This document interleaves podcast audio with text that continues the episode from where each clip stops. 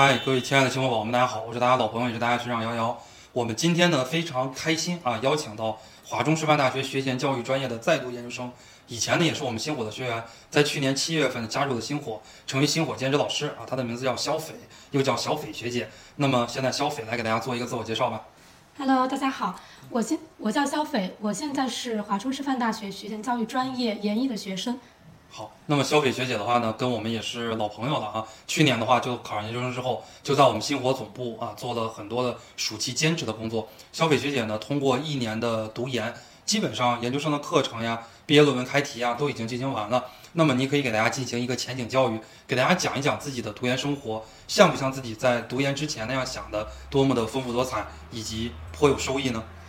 嗯，我觉得我的研究生生活还是和我想的很像的。对，因为呃，因为像专硕的话，它是比较忙的嘛，只有两年，是的，所以整个研一整个一年的话，我就很忙，呃，忙着上课，就课很多，忙着写一些课程论文啊，还有一些要发表的论文，然后也进行了毕业论文的开题，所以整个一年下来，其实呃没有太多的休息时间，就比较忙碌，和我想的还是很像的。对。那么这一年都主要做了哪些事情，以及有哪些收获呢？可以给大家讲一讲。呃，收获的话，我觉得第一个就是思维上的一些改变吧，因为研究生教育它和本科生教育还是有很大不同的。其实我们本科生教育的话，它比较像是你学一个专业，它的知识都是一个知识的积累和一个知识的堆叠。但是研究生教育的话，它更加就像需要我们去思考，呃，需要我们去开拓自己的视野，开拓自己的这个呃专业的领域，尤其还需要我们用一些不同的学科的视角去思考我们专业内的问题。这个就是一个思思路上去收获。然后第二个的话就是呃也写了一些论文，然后在这个论文写作的水平上也有很大的提升。对，那人家很多人就是讲啊，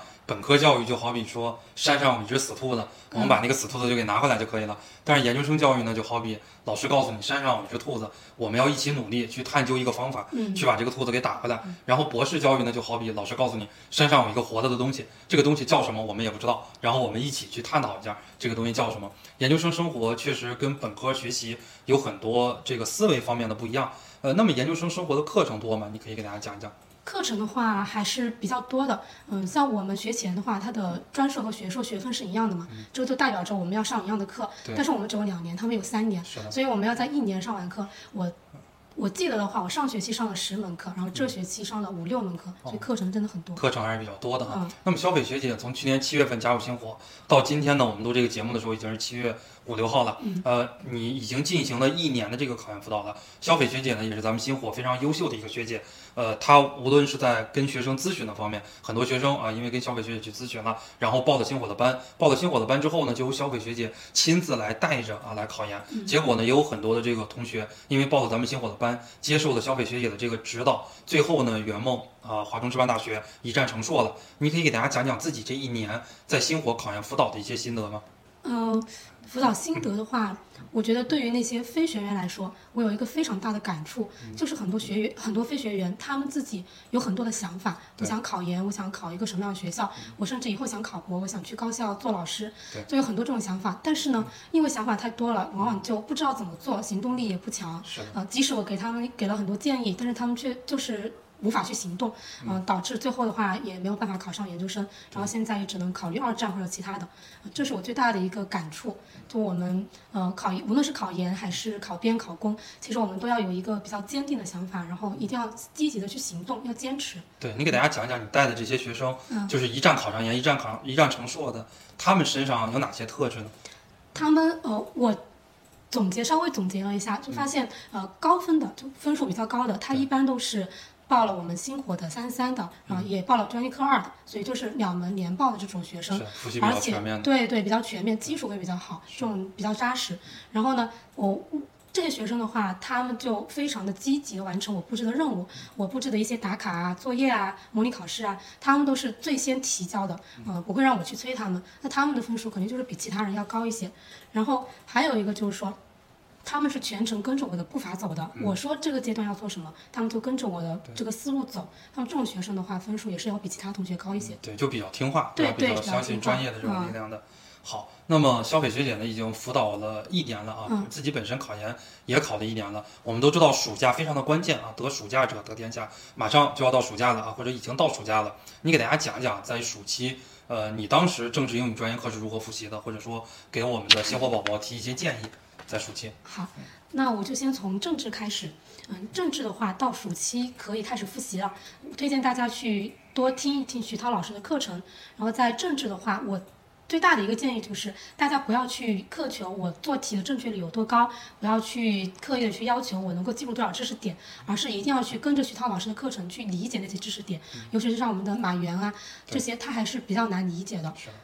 英语的话，现在大家一般都是在做英语一的真题嘛。那我们在做真题的时候也是一样，不要去苛求我们这个正确率，一定要能够做到把每一篇阅读都要能够看懂，每一个题目、每一个选项一定要去进行认真仔细的分析，而且可以自己去做一些呃自己个人方面的一些做题的总结和规律。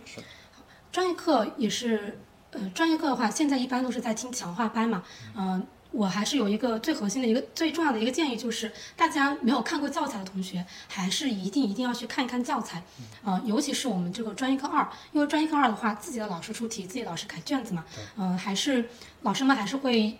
想选出那些核心素养都比较好的一些学生，尤其是学前方面的一些素养，所以大家还是要多多去看教材，去理解教材，打好这个基础。是的，不能过分的依赖这个笔记啊，还是要以教材为主。嗯，包括三三三其实也是一样的。是的啊，因为三三三的话呢，嗯，你 像华中师范大学这样的学校，二零一零年开始出题，已经考了十几年了。哎，他基本上所有的点都考过了，而我们这些年的考试呢，就越来越全面，越来越细致，越来越系统啊。所以说，小斐学姐给大家讲到的就是专业课教材为王，那么英语给大家讲到的呢，就是注重逻辑性。对，哎，你要知道你自己哪。哪哪个选项是正确的，哪个选项是不正确的？不正确的选项，老师为什么要这么设计？他是在哪儿给你挖了个坑？这个你是需要掌握的啊！不要太纠结这个正确率，正确率是没有用的。政治的话呢，大家一定要尽早的来复习，而且呢，不要觉得政治要背的东西很多，政治要背的东西确实很多，但是你会发现，你背的这些东西一般它也不直接考你，一般还是考察你的一个理解的能力以及应用的能力。就像你平时背的这个东西，很有可能在政治考试中就在材料里边就出出来了，哎，直接就给你了，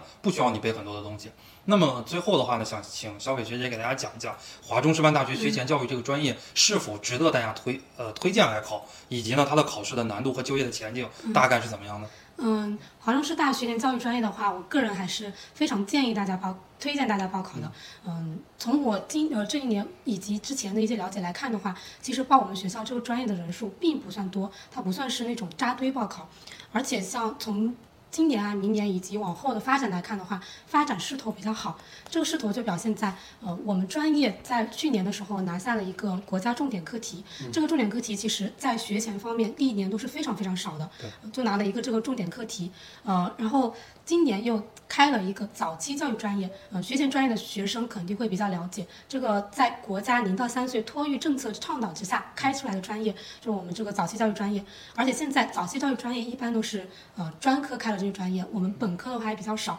更更何况是一个这种二幺幺的学校，再加上教育部直属师范院校这样的学校来开这个专业，呃，也证明了往后我们这个发展的势头，所以我还是非常推荐大家来报考的。而且就从呃我自己的我自己我们班的同学这个情况来看的话，也有专科自考，然后再考上研的，也有在职考上研究生的，所以说难度的话，我个人觉得也不算特别大，所以大家不要畏难，可以勇敢报考。好。那么，小斐学姐给大家介绍了华中师范大学啊，也是教育部直属的六所师范大学之一，而且学前教育这个专业呢，也是特别优秀的专业。在学前教育这个领域呢，也有长江学者周宏宇的加持，是吧？学校也不错，专业也不错，它整体的一个就业前景也非常的不错。更重要的呢是考试的难度其实不是特别的大。嗯。哎，我们往往知道像陕师大呀、湖师大呀报的人很多啊，包括华南师范大学报的人人也很多。但是呢，华中师范大学学前教育专业报的人很少啊，很多咱们星火的学生往往就是自己可能六七月份、五六月份才开始复习。啊，然后跟着咱们星火好好复习半年，最后呢就考个三百六、三百七、三百八，